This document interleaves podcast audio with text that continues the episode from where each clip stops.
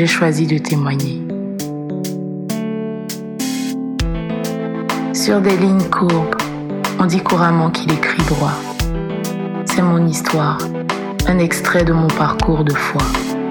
J'ai choisi de témoigner. J'ai choisi de témoigner. Le partager avec toi, c'est choisir de parler de lui, le révéler au cœur assoiffé, parler de ce qu'il a fait pour moi. J'ai choisi de témoigner. J'ai choisi de témoigner. Le temps passe et laisse des traces. Lui, il reste et jamais ne se lasse. Ma force, mon Dieu me porte. Lui pour lui, j'ai choisi de témoigner. Shalom à tous, amis, frères, sœurs, connaissances, et bienvenue sur notre podcast J'ai choisi de témoigner. Aujourd'hui, nous allons accueillir une invitée, une amie, une sœur qui partagera son témoignage et sa foi en Jésus-Christ, notre Sauveur. Témoigner demande beaucoup de courage. Dans ce podcast, les choses ne seront pas évidentes à entendre, ni même à dire. Mais nous sommes convaincus qu'au travers de ces mots, le Seigneur saura vous faire entendre des choses qui parleront à votre cœur. Nous partagerons aujourd'hui le témoignage de Marie-Diane.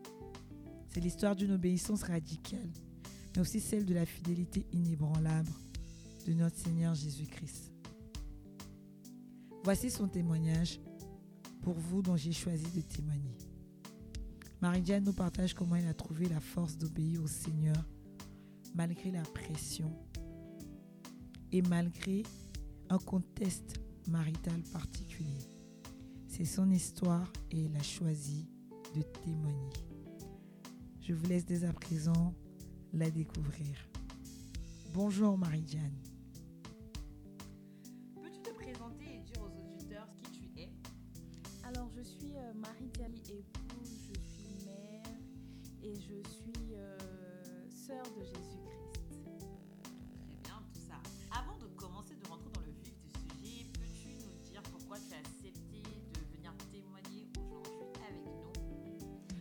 J'ai accepté de venir témoigner parce que euh, le Seigneur m'a bénie. J'ai traversé une période de ma vie un peu particulière. Je dirais pas difficile, mais je dirais où j'ai été instruite, où j'ai grandi spirituellement et j'ai été euh, bénie par le Seigneur qui m'a aidé à traverser ces différents moments et j'aimerais le faire partager à mes sœurs afin qu'elles puissent éviter certaines erreurs, si je puis dire, qu'elles puissent être confortées dans leur foi, qu'elles puissent être confortées dans leur marche avec le Seigneur. Intéressant, intéressant. On a hâte d'écouter euh, tout ça. Donc, euh, avant de te laisser la parole, je plante le décor en disant de quoi nous allons parler, chers auditeurs, aujourd'hui. Eh bien, nous allons parler de foi et de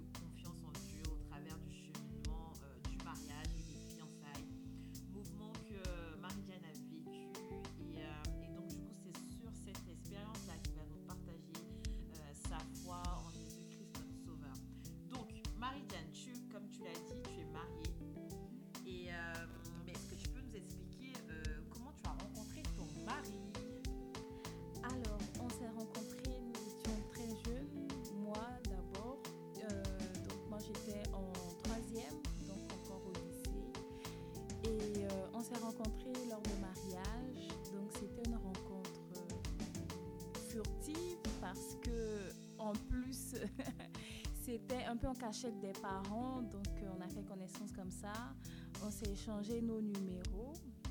Il était très insistant et donc euh, je lui ai donné mon numéro. J'étais une fille très timide à l'époque, très sage, qui ne sortait pas vraiment.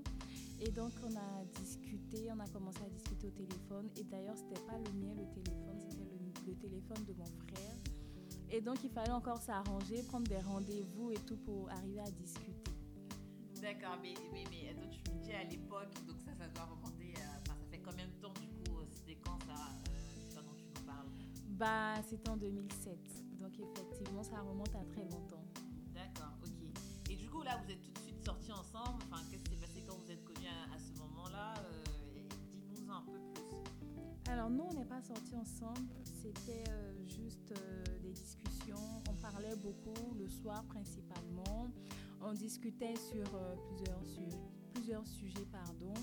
Et lui, il était un peu plus mature que moi parce qu'il était euh, en fin d'études, il était en stage, je crois, il travaillait. Donc, euh, c'était quelqu'un de très mature. Donc, j'apprenais beaucoup avec lui. Il, il m'enseignait deux, trois trucs et moi, ça, ça me plaisait bien de discuter avec lui. Deux, trois trucs. On va pas te poser la question, vaut mieux pas. Mais, mais êtes des amis. Comment vous avancez Est-ce que c'est à quel moment tu décides de sortir avec lui euh, et qu'il devient en fait finalement ton copain, puis ton fiancé et ton mari? Bah, en fait, tout de suite, il ne devient pas mon copain. On est, nous sommes juste des amis. Bon, lui, il a des idées derrière la tête, mais pour moi, nous sommes juste des amis. D'ailleurs, on ne se voit pas. Donc, comme j'ai dit, j'étais en troisième, on ne se voit pas, on parle juste au téléphone. Après, chacun vit sa vie. Euh, on s'est revus quelques années après. J'étais en terminale, donc 2-3 ans. Entre-temps, on s'était perdu de vue parce que mon, frère avait perdu son téléphone. Donc, euh, on s'est revus, euh, j'étais en terminale, mais euh, c'était une sortie d'école. hein. J'étais avec mes amis. Je lui ai accordé juste une dizaine de minutes. On a discuté, c'était à Noël d'ailleurs. On a discuté un peu rapidement. Il a voulu qu'on aille manger ensemble, mais euh, fidèle à ma réputation de fille sage, j'ai pas accepté. Donc, on a juste discuté et on s'est séparés. Après, donc euh, ça s'est continué. Donc j'ai eu le bac. Donc notre rencontre c'était en Côte d'Ivoire. Et donc moi après mon bac, je suis arrivée en France. Et donc là encore, on s'est perdu de vue jusqu'à ce que monsieur me retrouve au travers des réseaux. Donc lorsqu'on s'est retrouvés, ben, on a recommencé à discuter. Il a recommencé à me faire part de ses, de ses, de ses projets pour moi, de ses sentiments vis-à-vis de moi.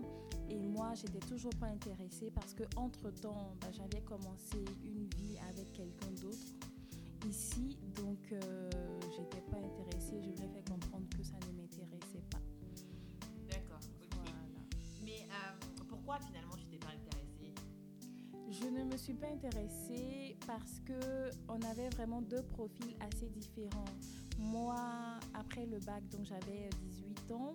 Lui, il devait avoir euh, un peu plus. Il avait, euh, euh, il avait 23 ou 24 ans à cette époque. Donc, c'était quelqu'un de beaucoup plus mature que moi. Je ne le percevais pas, moi, dans mon environnement, dans ma sphère. Il travaillait déjà à Abidjan. Il habitait seul, donc il était très indépendant avec sa voiture et tout. Moi, j'étais encore étudiante. Après, en plus de cela, euh, divergence de religion. Moi, j'étais chrétienne catholique. Pas, euh, j'avais pas encore donné ma vie à Jésus-Christ. Je ne priais pas véritablement, mais j'étais, j'ai été éduquée dans une, j'ai eu, j'ai reçu une éducation religieuse. Donc, euh, c'était quand même important pour moi d'être était de la même religion que moi. Et lui, il était musulman, de famille musulmane. Donc, euh, c'est les deux points principaux, moi, qui, qui me poussaient à refuser. Et en plus de cela, ça allait être une relation à distance. Donc, moi étant en France et lui à Abidjan. Donc, je trouvais vraiment cela trop compliqué. Et voici les quelques raisons qui m'ont poussé à refuser. D'accord, très intéressant. Du coup, le suspense là en train de monter là, j'imagine, de votre côté, parce que du coup, finalement, vu que bah, toutes, ces,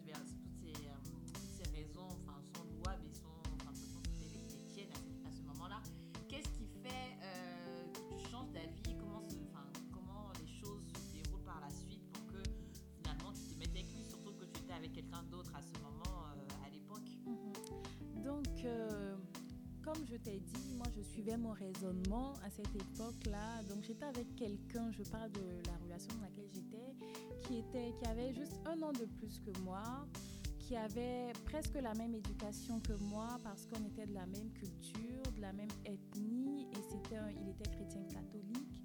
Donc, vraiment, visiblement, tout nous rapprochait, mais on était très éloignés l'un de l'autre.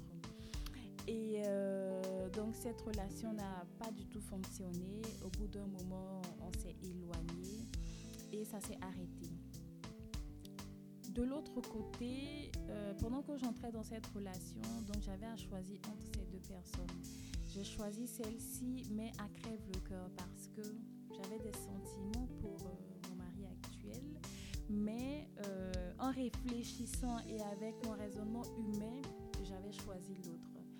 Euh, je tiens à préciser que avant de rentrer dans cette relation, dans- en ma qualité de chrétienne catholique, j'ai cherché la voix du Seigneur, j'ai cherché des réponses de la part du Seigneur et euh, j'étais pas encore euh, vraiment, j'avais pas encore donné ma vie à Jésus comme je l'ai dit tout à l'heure, donc je ne, je n'entendais pas franchement la voix de Dieu. Je me suis posé beaucoup de questions, mais avant de prendre ma décision, je suis allée dans une église devant le Saint-Sacrement et je me suis adressée à Jésus. Je lui ai dit, euh, je t'ai demandé, je t'ai parlé, tu m'as pas répondu, mais j'ai réfléchi et j'ai pesé le pour et le contre. Moi, je prends cette décision. Donc, je te dis que voici la décision que je viens prendre. Mais la seule faveur que je te demande, c'est si toi, en ta qualité de Dieu qui sait tout, si tu sais que cette relation n'est pas celle qu'il me faut, si cette personne n'est pas celle qu'il me faut, fasse que je puisse rencontrer ce monsieur, fasse que puissions nous rencontrer au moment opportun. Donc voilà comment ça s'est passé et donc je suis partie et j'ai dit à Shérif que bah, moi je pouvais pas parce que j'étais engagée vis-à-vis de quelqu'un d'autre et je suis rentrée dans cette relation. Et donc au moment où euh, la relation commence à battre de l'aile et que ça ne va plus très bien, il réapparaît dans ma vie, donc je vous parle de un an à deux ans plus tard, il, ré- il réapparaît dans ma vie. Euh, c'est le consolateur, donc euh, qui m'aide à me relever de mon goumet, comme on le dit communément, qui m'aide à me relever, qui euh, m'aide aussi parce que j'étais en période de partiel, donc qui m'aide à réviser, qui fait des veilles avec moi au téléphone, qui se montre très attentionné, qui se montre à l'écoute et tout pour moi. Donc, euh, voici un peu le déclic. Et là, je me dis, euh, les choses ne se, ne se font jamais de manière anodine. Moi, je ne crois pas au hasard. Et donc, je me suis, euh, je me suis lancée dans la relation. Ok, très bien. Si je comprends bien, c'est que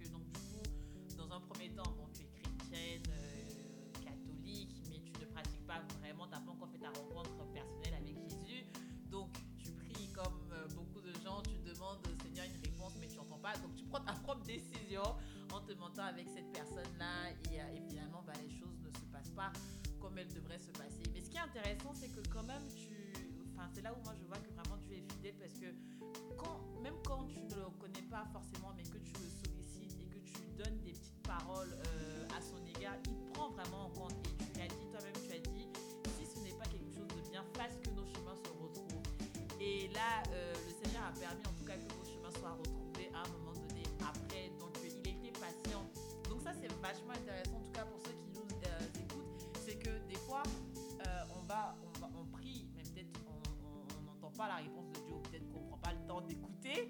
On prend une décision, mais ça ne veut pas dire que le Seigneur ne peut pas après nous ramener sur le droit chemin. Il faut avoir confiance et se dire que à tout moment, si la en tout cas si la, prière était sincère à ce moment-là, à tout moment le Seigneur peut permettre. Il faut juste être attentif parce que le- tu as aussi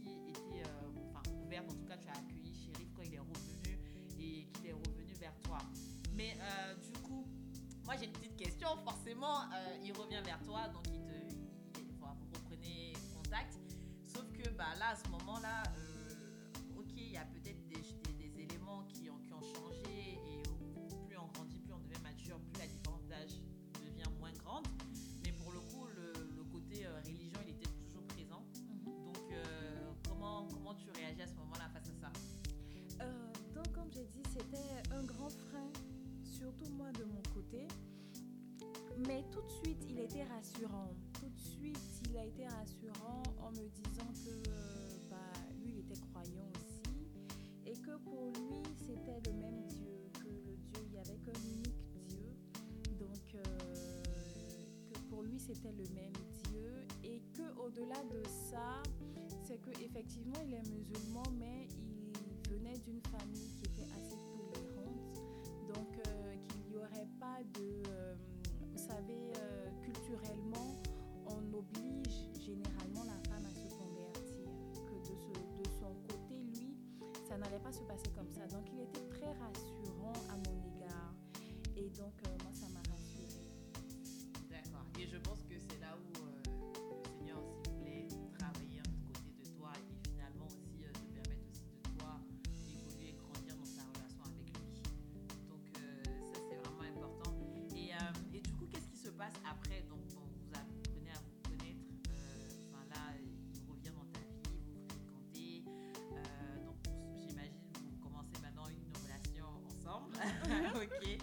d'accord. Et, euh, et comment la relation évolue du coup euh, Comment ça évolue jusqu'aux fiançailles Qu'est-ce qui se passe? Alors, donc ça s'est passé très rapidement. Euh, bah, comme j'ai dit, hein, finalement, été une relation à distance, ce que je ne voulais pas au début. Mais ça s'est très bien passé parce que non seulement moi, je, je retournais régulièrement, au moins deux fois par an, en Côte d'Ivoire, donc on se voyait. Et lui aussi, de son côté, il venait au moins deux fois par an en France. Finalement, on se voyait assez régulièrement. Après, euh, j'étais encore étudiante, donc euh, je pense que deux ans après, j'ai eu mon diplôme d'ingénieur. Donc tout de suite, après l'obtention de mon diplôme, il a voulu officialiser les choses en allant voir mes parents déjà. Donc euh, le frein a été au niveau de mes parents qui ont plutôt temporisé les choses parce qu'on était encore jeunes. Donc ils nous ont laissé encore le temps de puis d'accepter eux-mêmes euh, cette idée de laisser partir leur fille de mariage. On sait tous hein, que cette séparation, surtout pour le père vis-à-vis de sa fille. Et euh, donc euh, ça c'était la première année. Donc on s'est donné encore une année. Et l'année qui a suivi,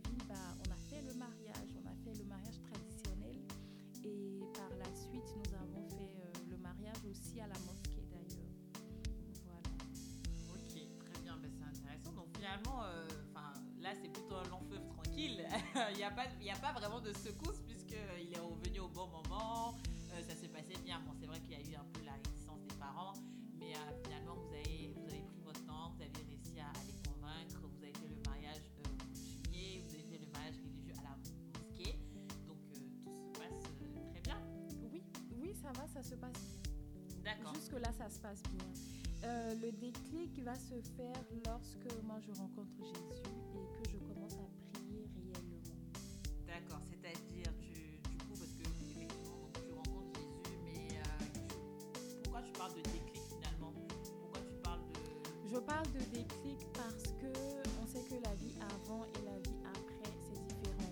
Donc euh, moi j'ai commencé à prendre certaines résolutions, donc à changer de vie, c'est-à-dire euh, les, les sorties en boîte de nuit, bah, c'était arrêté.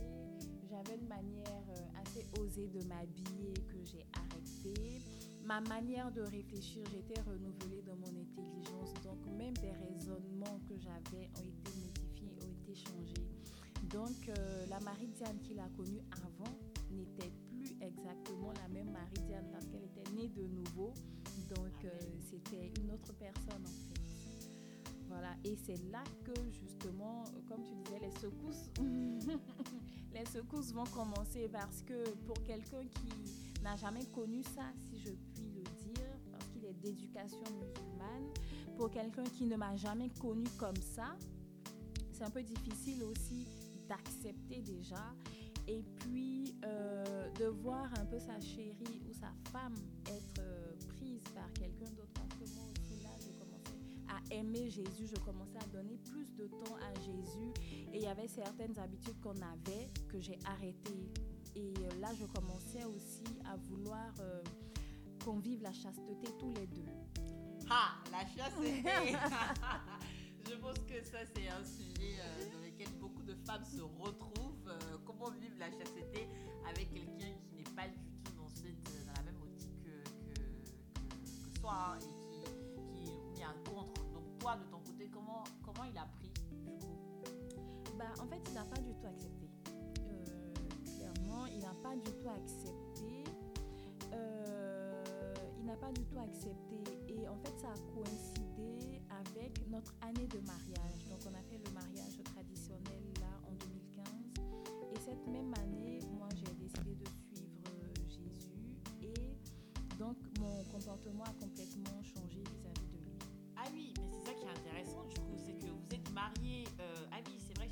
j'avais oublié ce petit détail, c'est que vous êtes marié, euh, enfin vous avez fait le mariage, euh, la dot, donc le mariage africain, on va dire ça comme ça, qui, qui dans beaucoup de familles est considéré comme un vrai mariage, hein. mais euh, sauf qu'il faut vraiment faire la mairie et l'église. Donc vous êtes marié, vous avez fait la dot, vous avez fait le mariage musulman, et là maintenant toi tu veux vivre la chasteté. Donc oui, c'est Voilà, vrai que... Ah oui, exactement. d'accord. C'est ça le, le problème, c'est que on est marié traditionnellement, donc on est engagé euh, l'un vis-à-vis de l'autre par rapport à nos familles. Et on est marié à la mosquée, donc euh, on est marié à la mosquée. Donc pour lui, on est marié. Mais par contre, on n'était pas encore marié à la mairie, ni à la mairie, ni à l'église. Et euh, moi, je venais. Lorsque dans mon discours, moi, je lui disais, moi, pour moi, je suis mariée à 50%. Je ne suis pas complètement mariée. D'autant plus que lorsque je, partais à l'église, je ne communiais pas. Parce que je n'étais pas considérée comme une femme mariée, j'étais dans l'illégalité.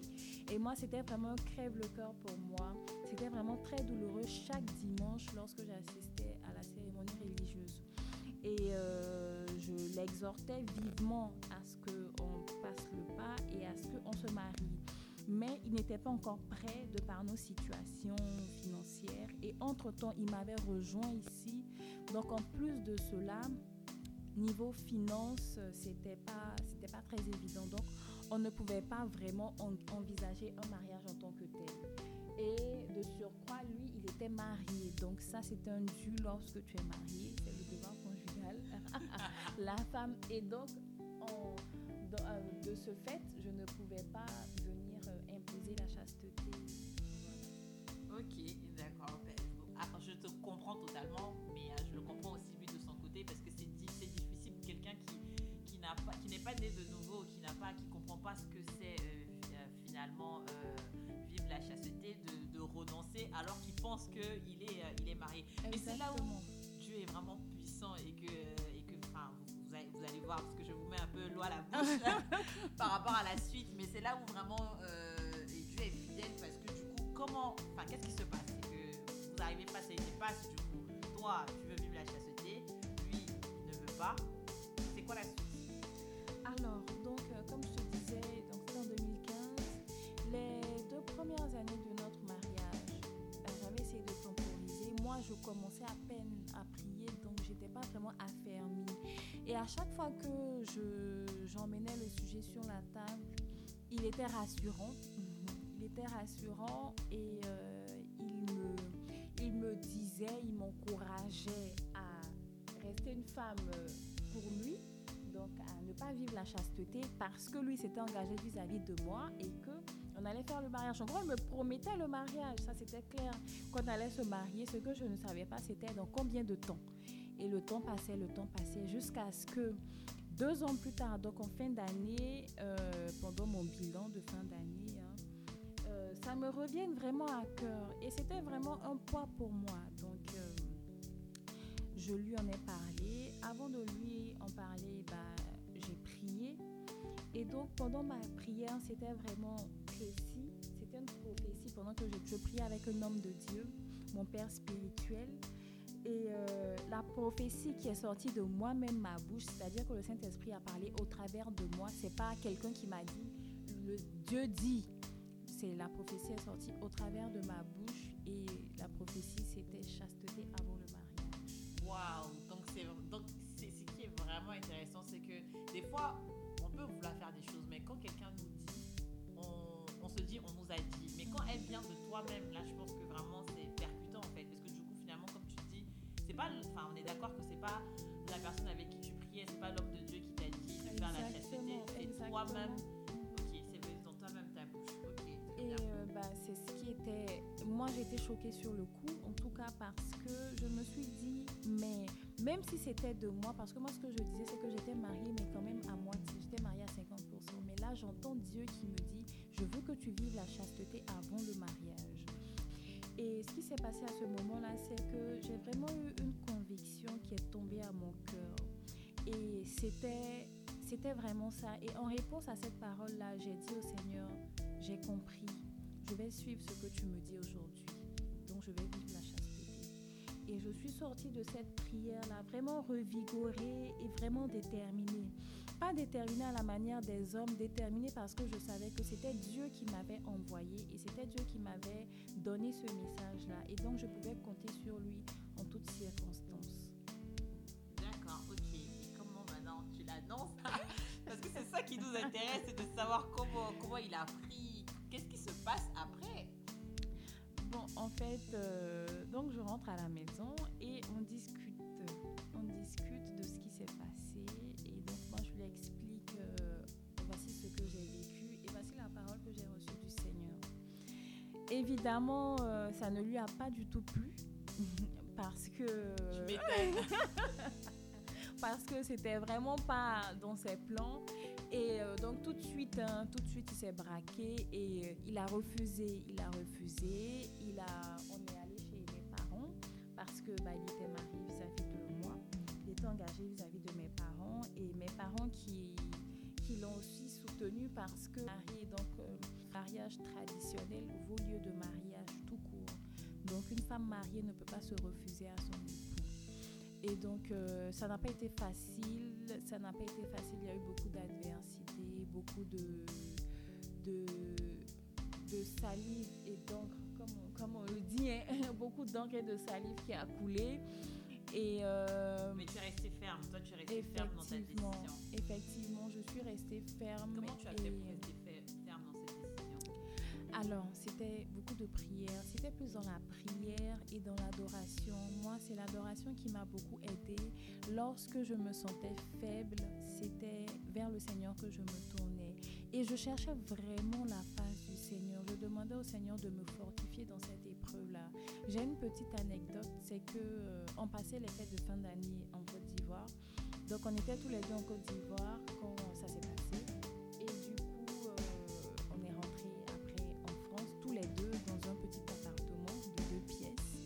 Et donc, euh, on dormait tous les deux dans la même chambre. Ah, d'accord, parce que c'est ça. Justement, j'avais cette question. Je voulais demander, mais vous habitez ensemble ou pas? Donc, On habitait ensemble, on était dans la même chambre. Et là où j'ai mis le Seigneur à l'épreuve, c'est que j'ai dit au Seigneur, euh, euh, effectivement, tu m'as demandé de me tenir à la chasteté, tu m'as demandé de vivre la chasteté, mais je veux que tu me prouves encore une fois que c'est vraiment toi qui me parles.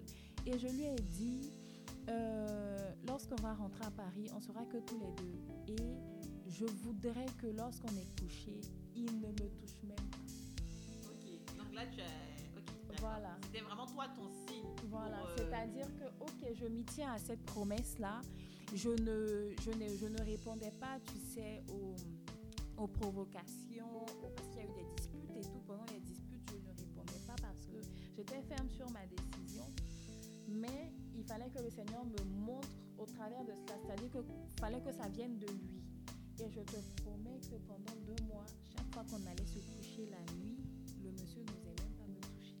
Waouh Mais en fait, c'est ça qui est vraiment surprenant parce que du coup, je sais que normalement, quand tu, quand tu veux vivre la chasteté et que ton partenaire ne veut pas, il fait tout pour euh, te.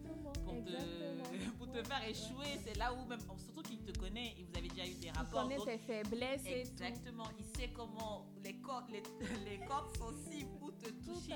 mhm. Et là, il, il le fait même pas en fait. Non, non, non, non. Effectivement, avec le recul, euh, il, il en parlait beaucoup et tout. Il refusait catégoriquement, mais il ne me touchait pas. Même pas de bisous, rien du tout. Là, franchement, moi-même, ça, ça, ça m'étonne. Waouh, ok, d'accord. Donc euh, voilà. Ok, très bien. Et donc, du coup, euh, bon, finalement, donc, vous êtes dans une impasse. euh, bon, Dieu merci, le Seigneur te montre en tout cas que c'est lui qui a vraiment mis ça à cœur, puisque tu as ce signe-là qui fait qu'il ne te touche pas. Maintenant, la suite, c'est quoi? Qu'est-ce qui fait que finalement, enfin, vous, vous restez sur cette impasse? Comment vous faites pour, pour arriver jusqu'au mariage? Voilà, donc euh, effectivement, on était, sur, on, était, en était là, donc euh, chasteté. Et au bout de un mois et demi, donc euh, un matin, un mercredi matin de manière plus précise, il sort de la chambre et il vient de manière précipitée dans le salon, comme s'il était un peu poussé par quelque chose. Et il me dit, ce, ce week-end, on y va, on va à la mairie là, et puis on va se marier. J'aime ça, j'aime, j'aime, j'aime,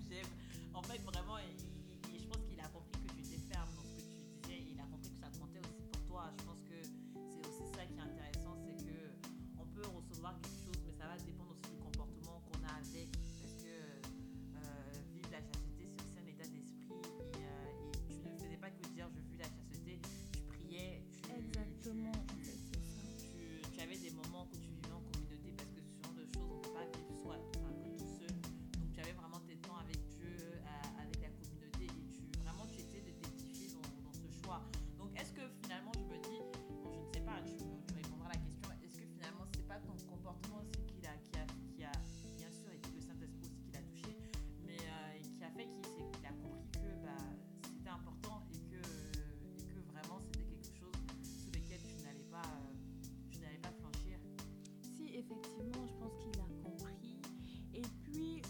de ça, euh, c'est quelqu'un au fond qui est très croyant et qui respecte.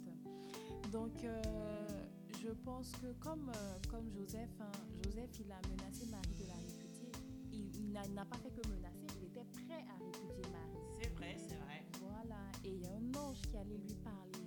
Bon, pour l'instant, moi, je ne sais pas encore qui lui a parlé. Mais je suis sûre qu'effectivement, il a reçu une visitation et il a eu aussi cette conviction-là au cœur. Mais au-delà de ça, l'amour, tu vois, et l'amour véritable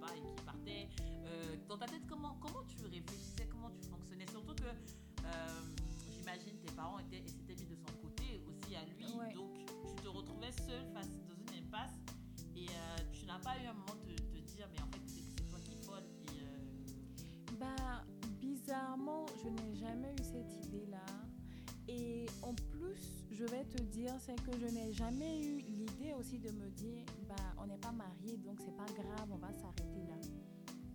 C'est-à-dire que ça ne m'a jamais effleuré l'esprit. Moi, j'étais dans une optique de, on va aller au mariage. Mais au-delà de ça même, c'est pas c'est pas forcément le mariage que je cherchais. Je ne cherchais pas le mariage. C'est pas le mariage que je voyais. Moi, j'étais dans cette optique. Le Seigneur m'a dit de vivre la chasteté. Je vis la chasteté. Quel que soit ce qui va arriver, ça sera pour la gloire de Dieu. Amen. Voilà. Donc je ne me disais pas dans ma tête, ça va s'arrêter, ou ça ne va pas s'arrêter, ou on va se marier, ou comment ça va se passer. Non. Je vivais au jour le jour. À chaque jour suffit sa peine. Et chaque jour, c'était sur le Seigneur que je comptais. Je me disais, Seigneur, je compte sur toi. Seigneur, fortifie-moi. Et c'est comme ça que j'arrivais à vivre.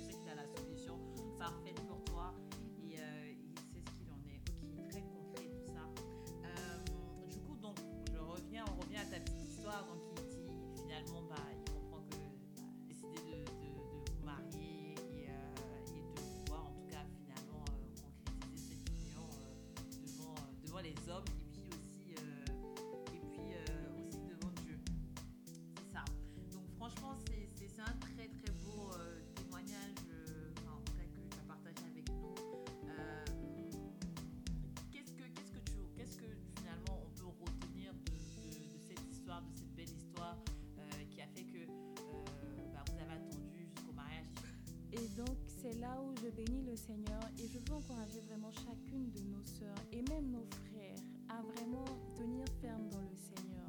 Parce que c'est temps que le Seigneur nous donne, c'est pas anodin. C'est un peu comme si le Seigneur te purifie et tu redeviens. De la même manière dont tu nais de nouveau, tu es comme un nouvel être. Tu es un, bébé spirituel, tu es, tu es un enfant spirituel. C'est de cette même manière, pendant ces temps de chasteté, le Seigneur te purifie, il te sanctifie, il te rapproche de lui et ta relation avec le Seigneur est différente.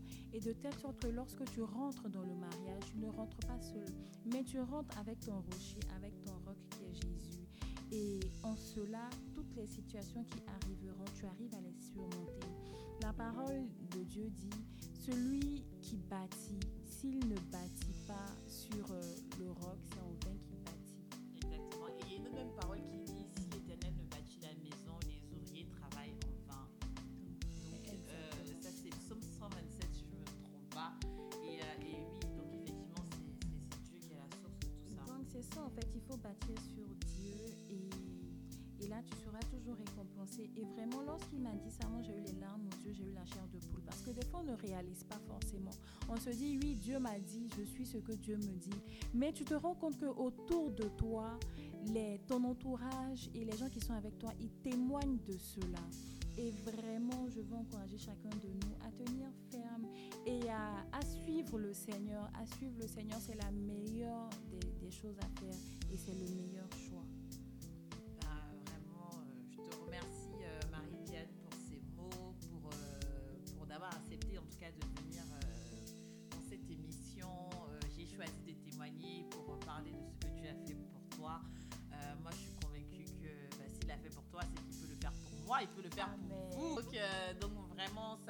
La première à être édifiée. Comme je vous le disais, ce podcast, c'est euh, pour vous, mais c'est pour moi aussi, hein, parce que euh, lorsque je reçois euh, bah, des invités, je suis moi-même édifiée de par leur parcours, par de ce qu'ils ont fait. Et je pense que c'est important de pouvoir se soutenir, c'est de pouvoir partager ce qu'on a reçu, comment on a vécu sa foi, et puis aussi de, savoir qu'on n'est pas seul à traverser telle ou telle chose.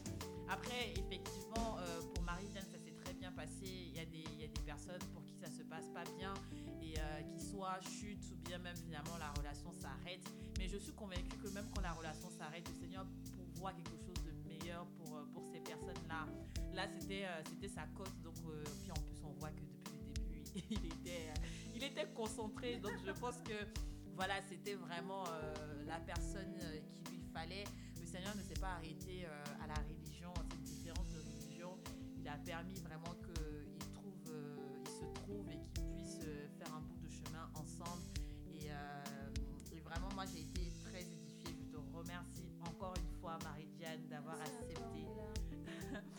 accepté de partager ça avec, euh, avec nous. Et euh, donc nous, on va se retrouver bah, très bientôt que la nouvelle invitée ainsi que son histoire vous plaira. Je le crois, en tout cas, je suis sûre parce que euh, j'ai choisi de témoigner. Je sais que ça a été inspiré de Dieu et c'est pour la gloire de son nom. Juste avant de terminer, le mot de fin, Marianne, je vais te laisser le, donner. Est-ce que tu as un verset euh, qui t'a aidé peut-être durant toutes ces situations et enfin, qui, en tout cas, qui a parlé à ton cœur partager avec nous euh, afin que nous aussi on puisse euh, prendre connaissance et puis avoir ton petit secret. Alors moi, le verset qui m'a qui m'a beaucoup parlé, qui m'a beaucoup soutenu et qui continue d'ailleurs de me porter, c'est le psaume 32, verset 8 qui dit « Je t'instruirai et te montrerai la voie que tu dois suivre. Je te conseillerai, j'aurai le regard sur toi. » Et c'est vraiment moi le psaume qui, chaque fois que c'était difficile, chaque fois que j'avais une décision à prendre, c'est cette parole-là que je me rappelais à moi-même. Le Seigneur m'a dit qu'il va me montrer la voie à suivre, qu'il va me conseiller.